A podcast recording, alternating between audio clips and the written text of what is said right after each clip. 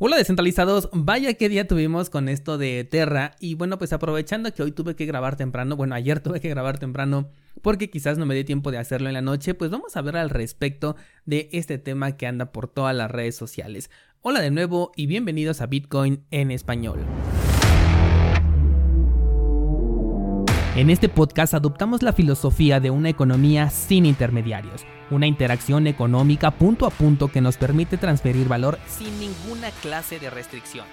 Hemos cambiado las cadenas centralizadas que limitaron nuestra economía durante años por cadenas de bloques que entregan transparencia a nuestra interacción económica. Y todo gracias a Bitcoin. Te doy la bienvenida a Bitcoin en español un espacio donde somos libres, somos soberanos, pero sobre todo somos descentralizados. El precio de Bitcoin me emocionó por un momento porque bajó de los 30.000, específicamente 29.350 de acuerdo al gráfico que yo analizo y al momento en el que estoy grabando este episodio.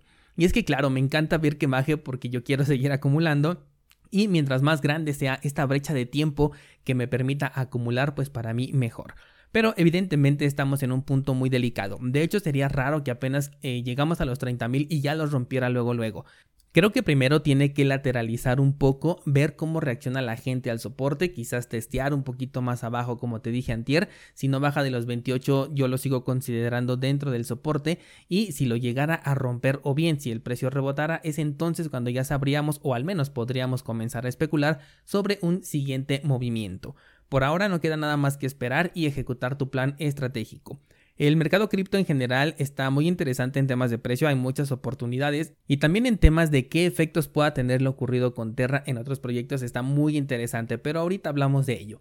Antes de pasar al tema, te informo que antier publiqué 5 nuevas ideas trading, las cuales ya puedes pasar a revisar y todavía tengo otras en el tintero que espero poder publicar hoy mismo, o sea, hoy jueves que estás escuchando este episodio, esperando que el mercado no me vaya a ganar y pueda compartirte los análisis a tiempo para que los puedas revisar y complementes tus propios análisis. También te informo que el proyecto por el que ustedes votaron en Instagram para ser analizado este mes fue el de Algorand Así que la última semana de este mes de mayo voy a publicar dicho análisis.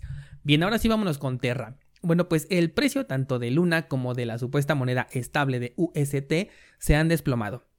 ¿Por qué ocurrió esto? Según algunos informes se trató de un ataque coordinado. Esto no ha sido realmente comprobado, pero tiene cierto sentido, sobre todo porque últimamente rondaba mucha información sobre que Luna ya era una estafa, un esquema Ponzi e incluso se prestó a realizar apuestas entre el CEO y una persona de en Twitter que estaba criticando el modelo algorítmico de esta criptomoneda. Me parece hasta cierto punto curioso porque hace poco también vimos el desplome de la moneda estable de neutrino, que es la de Waves, y curiosamente días antes también comencé a ver varias publicaciones tanto en redes sociales como opiniones en las noticias cripto sobre que Waves era una estafa, un esquema Ponzi para finalmente terminar con un crash en ambos tokens, tanto el de Waves como el de la moneda estable de neutrino. Con Luna pasó algo similar, pero ya se venía diciendo desde antes. De hecho, este es un tema que se tiene desde el año pasado, que también se decía que era una estafa y que su modelo algorítmico no era sostenible, cosa que posteriormente incluso el propio CEO confirmó y razón por la cual comenzaron a respaldar supuestamente el activo en Bitcoin y en otras altcoins. Aquí fue donde ya comenzamos a ver esta bandera roja porque respaldar en Bitcoin y aceptar que su modelo no era sostenible, palabras del propio CEO, simplemente a mí no me gustó, sobre todo que estuviera acaparando Bitcoin porque además tienen el control total sobre estas criptomonedas, ya sea el CEO o la fundación sin ánimos de lucro, que cuando hablamos de centralización realmente no importan los ánimos que tenga, sino que es centralizada y punto. Estamos hablando de un control total sobre el supuesto respaldo por parte del CEO de la fundación y no sabemos de cuántas otras personas o u organizaciones. Y es que el caso de Luna, como te dije, ya viene desde el año pasado porque se le advirtió al CEO de Terra que su modelo podía ser vulnerado. Hay una publicación en Twitter que le dice claramente, de hecho se las compartí ayer, si no me equivoco, allí en Twitter para que la puedan ver. Le dijeron al CEO que una persona con gran capital podía eh, vulnerar este modelo de estabilidad de la criptomoneda y la respuesta que dio el CEO fue incluso ofensiva. Y como bien sabemos, esta historia no terminó bien para el CEO, quien ahora está buscando una forma de responder a lo que evidentemente ya se le salió de las manos.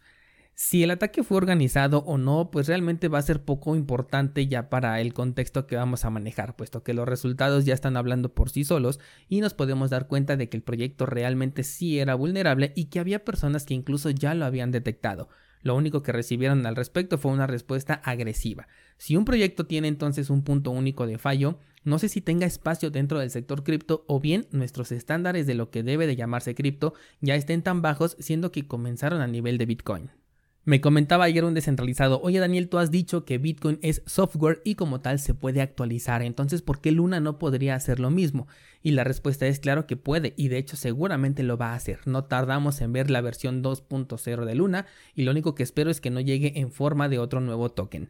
La cuestión es que eh, lo que no se puede actualizar es la mentira que ya vendieron, el marketing que utilizan para vender un proyecto como lo más innovador del momento y al poco tiempo falla como ocurre por ejemplo con Solana. Eso se queda y hace que se pierda la confianza en estas personas que están detrás de un proyecto. Y si un proyecto cripto específicamente necesita de la confianza de las personas que están por detrás, de nuevo, ¿a qué nivel hemos rebajado la palabra cripto? Es interesante porque dentro de este sector como que ya se normalizó el ver pérdidas millonarias en DeFi, el que los contratos inteligentes fallen, que las redes queden inhabilitadas durante varias horas continuas, que las promesas son ahora las nuevas gemas y que un proyecto puede vivir ya sea si se inventa un problema para luego resolverlo o si se hace una promesa lo suficientemente creíble como para que la gente meta su dinero.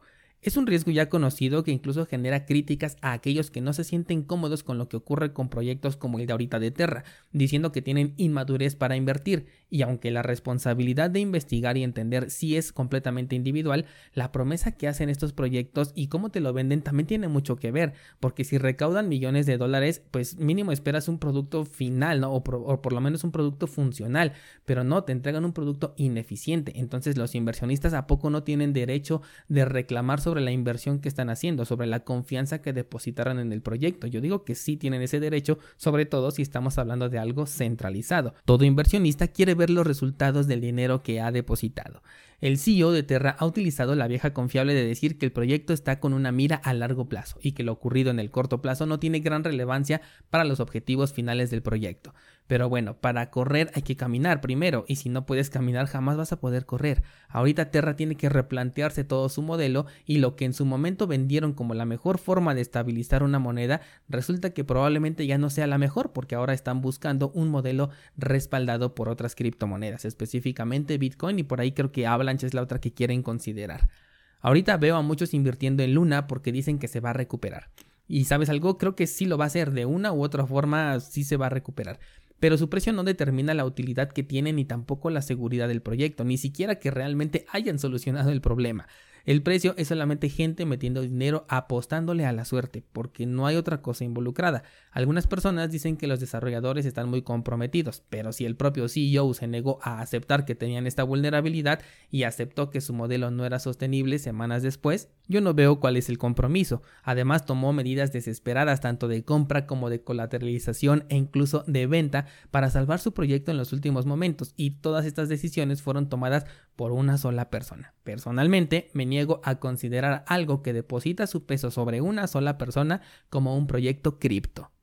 Te lo decía Antier, el precio de la moneda estable de Terra es posible que se recupere tal como lo hizo el neutrino de Waves, e incluso te puede duplicar tu dinero siendo que estamos hablando de una moneda supuestamente estable pero personalmente no quiero formar parte de ello. No le veo un aporte al ecosistema que realmente valga la pena. Incluso creo que compraría antes Ethereum que Luna y eso ya es mucho decir con base en la postura que sabes que tengo al respecto de Ethereum. Y es que con Luna y la enorme centralización que tienen, muchos no se paran a pensar que basta una llamada telefónica de un gobierno para que todo termine y pues eso yo no lo veo que lo estén comentando en ningún lado.